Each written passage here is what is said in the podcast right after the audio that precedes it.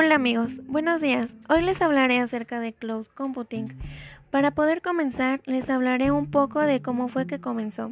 Fue creada en 1999 y se trata del primer servicio empresarial al ofrecer aplicaciones de negocios en un sitio web, que acabó de ser llamado por el mercado de computación en la nube o Cloud Computing.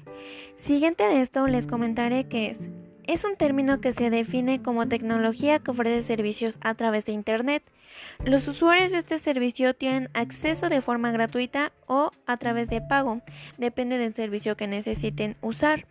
También es conocida como una nube informática o nube de cómputo. Es un paradigma que